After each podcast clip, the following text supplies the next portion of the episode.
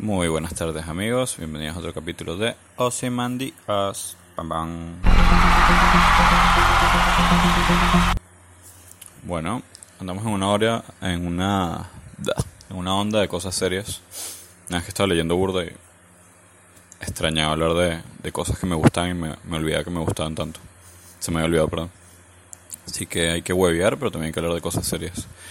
En este capítulo vamos a hablar de las predicciones económicas, específicamente del crecimiento del PIB, según The Economist, la revista de Economía de Estados Unidos, para este año 2020. Porque vi algo muy, muy... No es gracioso, en verdad, es una lástima, pero bueno. En parte también sí es gracioso.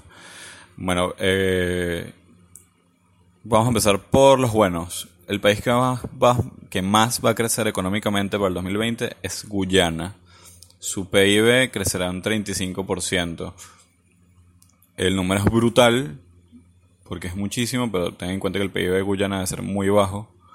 Así que exponencialmente es bastante, pero o sea, cuantificadamente no es tanto. Pero eso pasa mucho con los países que, tienen muy poco desarrollo y de repente pasa algún milagro económico, que ahorita vamos a hablar de Guyana, que, que le está pasando, y tiene esos saltos gigantes. Sea, si tú, por ejemplo, si, si algún día leen que, que China va a crecer, no sé, 30% en un año, bueno, China se acaba por apoderar del mundo y ya, listo, se acabó. Este, el top 5 de los países que más van a crecer son Ruanda, Bangladesh, Etiopía y Bután. Bután no sé dónde queda, no lo, no lo googleé, pido disculpas. Eh, pero hay países africanos y coño, eso está bien. Este no sé si, el, o sea, crecimiento económico no, no va de la mano, juro, con, con calidad de vida o mejoras de la, de la población, pero bueno, igual es un avance que crezcan económicamente, ¿no? Bueno, ahorita vamos a los países que su economía se van a contraer o básicamente van a desaparecer de la faz de la tierra. En el número uno está Venezuela. Bravo, sí.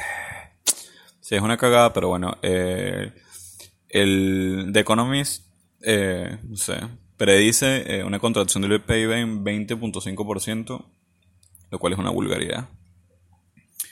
Después viene Zimbabue, tiene 12.9, Macao 3.3. En un cuarto lugar, y no menos triste y deprimente, está Argentina, en un 2.5. Y el top 5 lo completa Irán. Sí, Irán, ese país que está a punto que lo bombardeen. Eh, bueno, hablemos de, de las cosas graciosas que tiene esto, ¿no? El país que más va a crecer y el país que más va, que menos va a crecer, o de hecho se va a contraer su economía, son vecinos, son Venezuela y Guyana.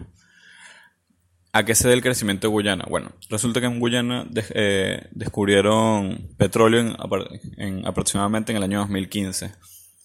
Este año dos empresas americanas y una empresa china, específicamente las americanas son Edson y Hess, y la china que es China National Offshore Oil Corporation o CNOOC, se, se, se asociaron para explorar petróleo.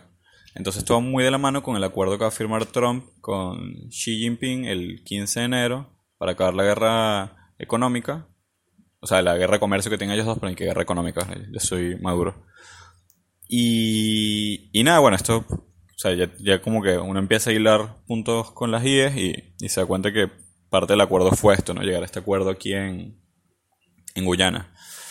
Bueno, básicamente las exploraciones iniciales en, de la cantidad de petróleo que hay, y hay, hay petróleo y gas, son 6, o sea, en, el artículo dice 6 billions, o sea, asumo que son 6 billones de barriles, cual es bastante.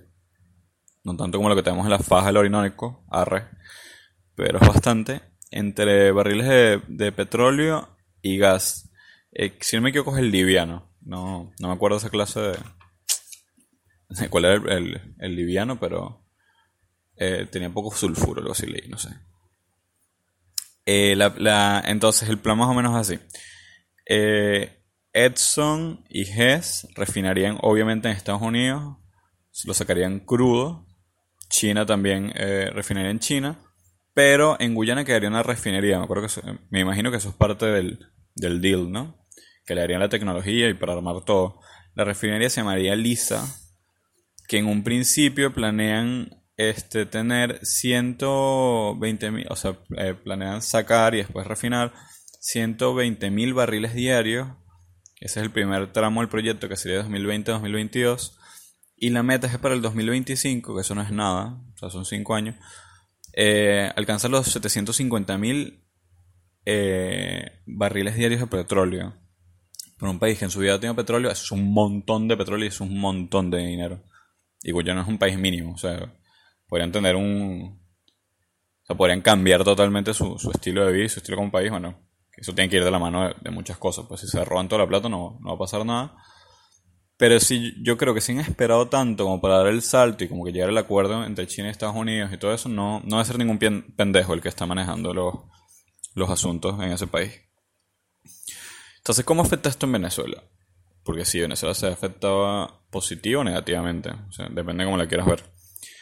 En un principio, que China logre un acuerdo con Estados Unidos tan cerca de Maduro, o sea, tan cerca geográficamente, este, Maduro lo podría interpretar como una victoria. Como que, bueno, o sea, tengo un aliado tan poderoso que, que a pesar de que Estados Unidos me odia, me tiene cercado, tiene sanciones por todos lados, te puede negociar y hacer tratados comerciales tan cerca de Venezuela. Eh, y Maduro es un imaginario de creer que si China le va bien, a, Venezuela le irá bien. A estas alturas del partido, no sé si están así, pero bueno.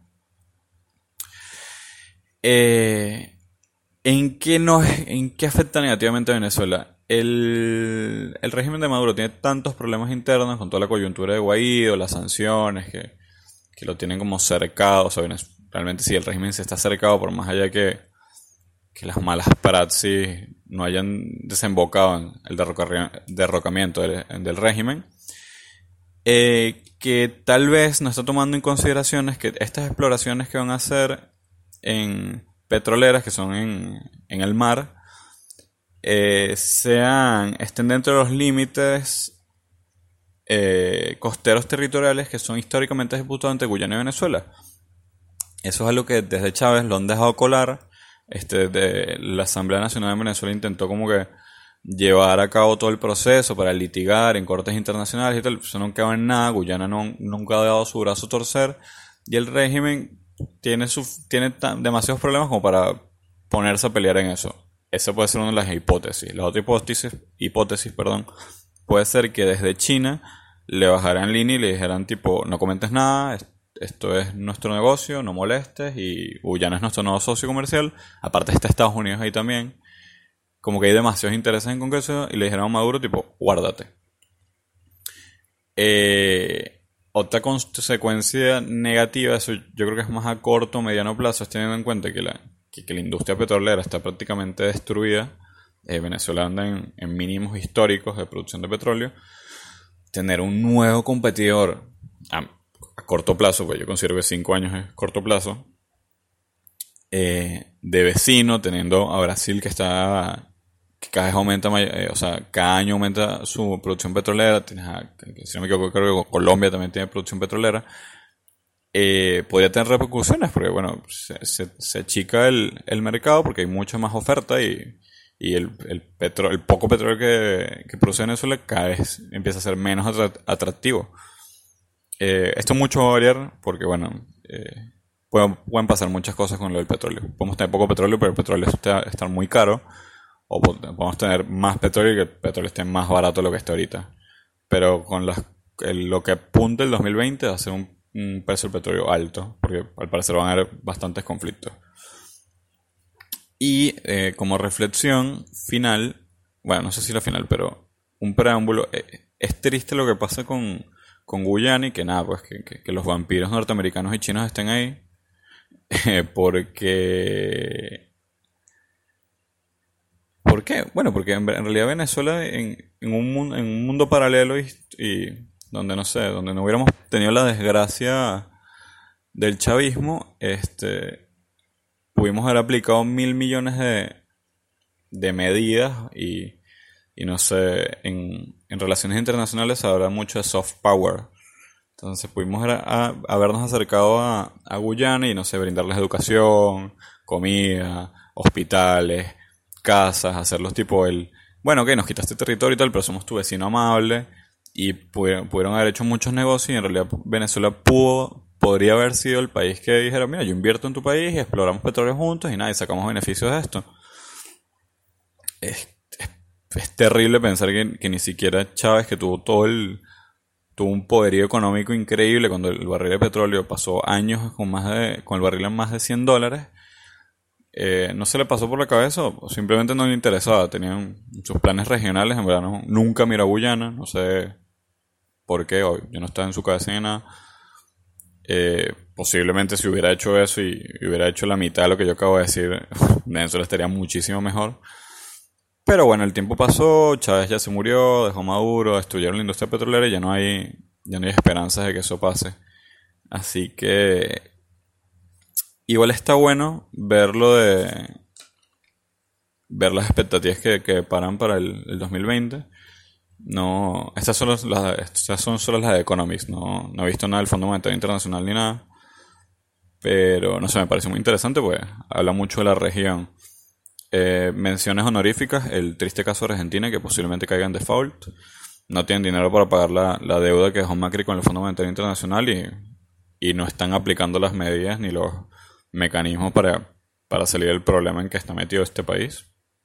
Y mención eh, honorífica lo bueno, eh, creo que Brasil va a crecer, creo que va a ser uno de los pocos países de la región que, que va a, a sobrevivir a la, a la ola de, malas decisiones latinoamericanas con un tomando medidas fuertes, o sea, Bolsonaro está haciendo, tomando todas las medidas que debe tomar un, un presidente para crecer económicamente, esperemos que socialmente no, no le estalle una bomba en la cara.